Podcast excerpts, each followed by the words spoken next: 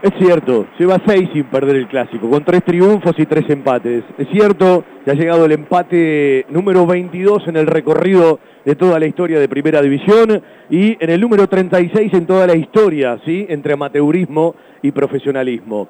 Eh, estábamos mirando el reloj para celebrar un triunfo de Banfield y terminamos mirando el reloj para que Banfield no lo pierda. Ha sido más Lanús que Banfield fundamentalmente en el segundo tiempo. Lo empató y lo mereció empatar, más allá de que fue en el esfuerzo final, como había sido en el final de la primera mitad, ese gol parcial de Banfield para irse al descanso ganando 1 a 0. Sí, 43-36 del primer tiempo Juan Manuel Cruz y pisando los 44 José López.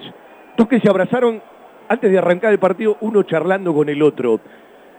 Para Lanús es poco, porque sigue sin ganarle a Banfield juega de local, está mirando hacia arriba y evidentemente quiere más.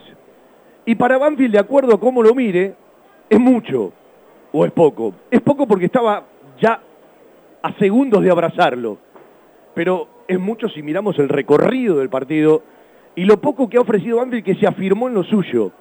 Y si ese mover piezas en el afirmarse, porque hoy está lejos de poder atacar o se quedó lejos de poder atacar, me pregunto, más allá de que entiendo la amonestación, ¿por qué salió Nico Domingo? ¿Y por qué corres ese riesgo cuando estás en un lugar de la cancha controlando y jugando bien?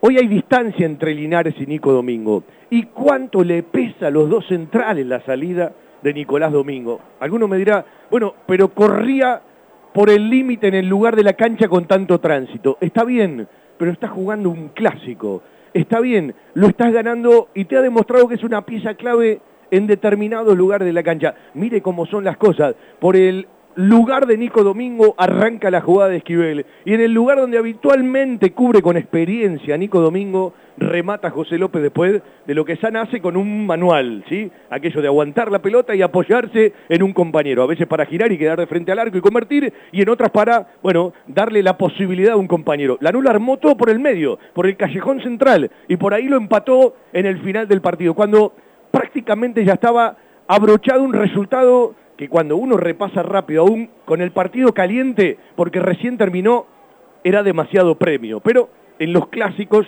dicen algunos que no se juegan, se ganan, y se estaba ganando. Pero yo siempre digo, para ganarlo tenés que jugar mejor que el rival, y cuando uno mira los 90, Lanús jugó mejor que Banfield, se llevó un empate en el final, parecía demasiado premio abrazable, y seguramente nadie se lo iba a querer devolver del lado de la gente de Banfield a la gente de Lanús, y en el final del partido Lanús encontró algo de lo que merecía porque lo esforzó Altamirano, lo obligó a sacar un par de bochas, lo obligó a sacar, a descolgar un par de centros, había tenido una, el Pepe San en el anticipo ofensivo que eh, cubrió bien Maldonado y los centrales, le tuvo que sacar una bocha a Lolo contra el palo izquierdo que se le metía. Y definitivamente fue tanto el pájaro a la fuente que al final cantó, Lanús le empató a Banfield, a Banfield le duele aquello de escaparse un gran resultado en los segundos finales. Pero me parece que cuando nos escapamos del Clásico del Sur, cuando ya terminó el Clásico del Sur, cuando miramos lo que Banfield trae, lo que Banfield produjo, tengo la sensación de que hubo otras veces donde Banfield lo encaró desde otro lugar. Y el Lanús es un equipo para atacar, y creo que hoy no lo supimos atacar a Lanús, o Banfield no pudo atacar a Lanús.